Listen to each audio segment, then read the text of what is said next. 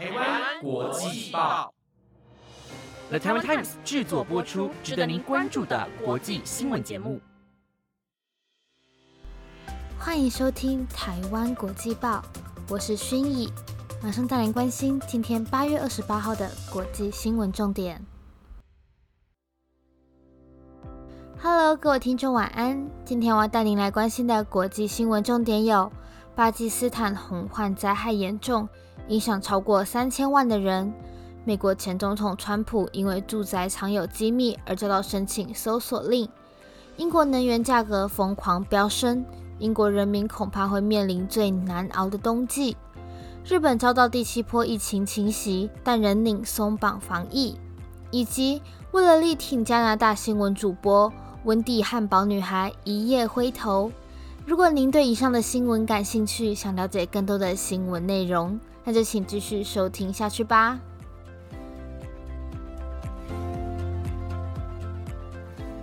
今天的第一则新闻带您来关心到：巴基斯坦自雨季以来，豪雨在大部分地区引发洪暴，破坏了许多人的家园。造成了一千人死亡、上千人受伤，和三千多万人被迫流离失所。巴基斯坦政府在六月初就为了因应雨季的洪灾而宣布进入紧急状态，但洪水的侵害仍造成了许多的问题。根据路透社报道，巴基斯坦北部开伯普赫图赫瓦省就发生了山洪爆发，造成克布尔河河水高涨。一瞬间冲毁大桥，也造成部分地区道路中断。巴基斯坦总理夏利夫在前往重灾区信德省视察后也表示，灾难的严重性比预期的大。信德省的降雨量更是八月平均降雨量的近八倍。据当地人表示，洪水在巴基斯坦并不少见，但是这些日子的降雨却与以往不同，是他们见过最多的。一位地方官员更是称，目前的情况为圣经级的大洪水。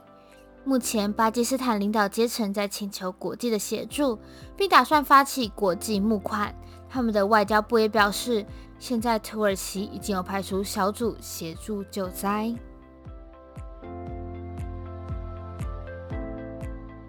接下来，这则新闻带您来了解到。美国司法院二十六号呈给法院的删减版美国前总统川普住宅搜查令申请书指出，因为在一月时由川普海湖庄园取回的十五件档案里，有一百八十四件以上的机密文件，包含极机密，甚至有国防资讯，才促使联邦调查局 FBI 决定这个月八号在搜查川普宅地。华尔街日报在二十六号的时候报道。申请书共有三十八页，其中的二十四页全部或部分涂黑。声明指出，有理由相信还有其他含有机密国防资讯的文件证据，还在福州川普宅邸海湖庄园里。在另一份文件中也指出，调查员是根据数量可观的民间证人供述，才决定这次的突击搜索。但是八号的搜索行动引发的政治行为。并没有因为申请书的公布而有所平息，因为川普和他的盟友认为土灰的行为就代表不够透明，他们觉得官方是用这种手段来控制舆论，以此达到对己方的利益。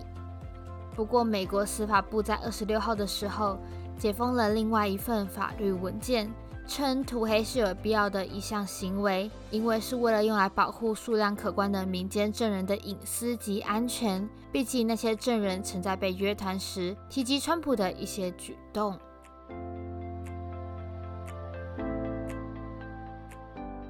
接下来这则新闻带您来听到，英国政府在二十六号时宣布，从十月开始，每年能源费用的上限。将从原本的将近两千英镑大幅提高百分之八十，可能会达到平均三千五百四十九英镑，相当于新台币十二万六千多元。这样的调升让英国经济弱势的家庭可能会面临健康问题甚至生命的威胁。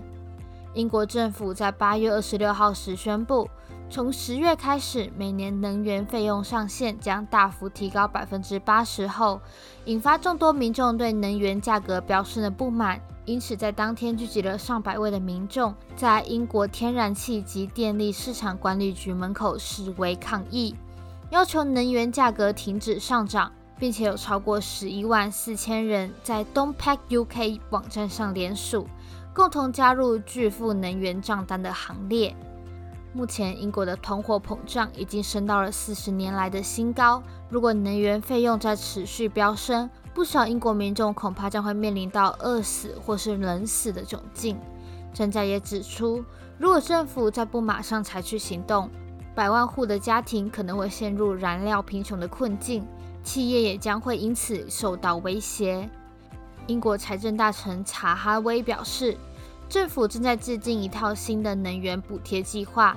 但是包括能源在内等的通货膨胀只会持续的飙升。如果政府再不赶快行动，英国人恐怕会面临最凄凉的一次圣诞节。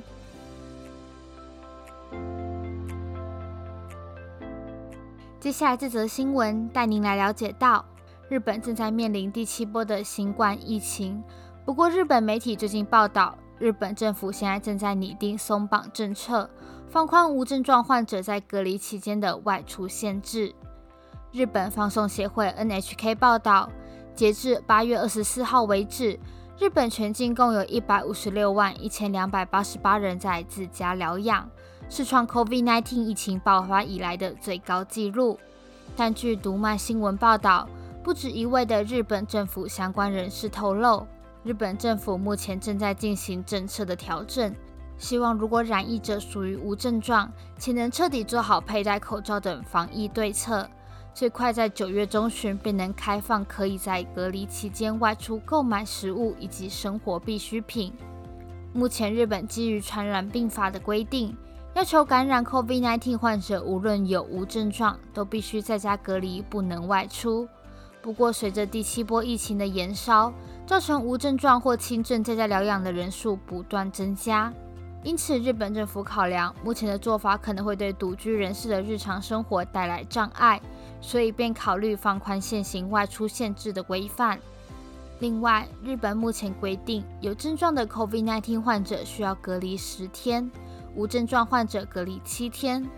不过，日本政府也规划要分别缩短到有症状患者隔离七天。无症状患者隔离五天的这项方案。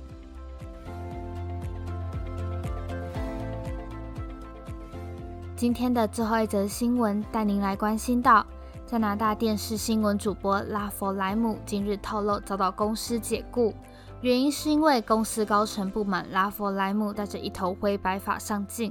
因此加拿大温蒂汉堡将公司品牌的红发女孩改为灰发女孩后，在社群媒体上发布。表示力挺被解雇的新闻主播拉弗莱姆，反对性别和年龄的歧视。加拿大温蒂汉堡在二十五号时，在社群媒体上贴出灰发女孩的头像，贴文说：“无论发色如何都一样。”原因是为了力挺任职加拿大电视台二十五年的著名新闻主播拉弗莱姆。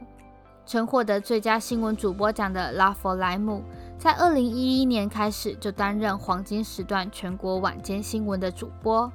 但是在十六号时，他在推特上发布了一段影片，透露他被加拿大电视网通知终止全国新闻主播的职务，并且称这项决定令他感到震惊和悲伤。在新冠疫情期间，拉佛莱姆因为不方便找发型师，也懒得自己每天染发，因此决定停止染发。呈现他最自然的发色，他当时称这是一种解脱。不过，也是因为这项举动，让加拿大新闻网高层梅林在内部会议时质问：是谁准许拉弗莱姆顶着一头灰白发上镜的？在新闻观点上，两人发生了冲突。之后，梅林便通知拉弗莱姆被解雇的事情。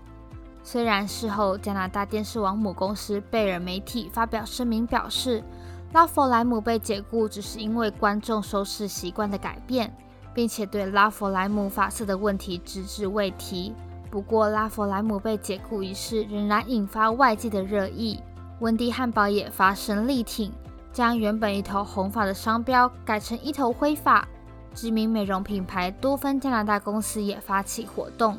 督促人们将个人资料照片改成为灰色，以支持那些选择拥抱白发的人们。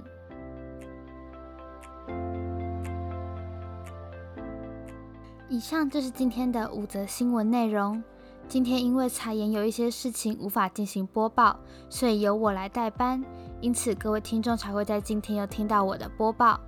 不知道在听完我们这周所有的播报后，大家对哪一则新闻最感兴趣呢？都欢迎留言告诉我们哦。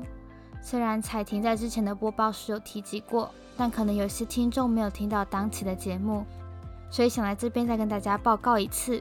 台湾国际报目前改为隔日更新的模式，我们会在每周的一、三、五日这四天进行更新。感谢大家一直以来的收听和支持，造成不便敬请见谅。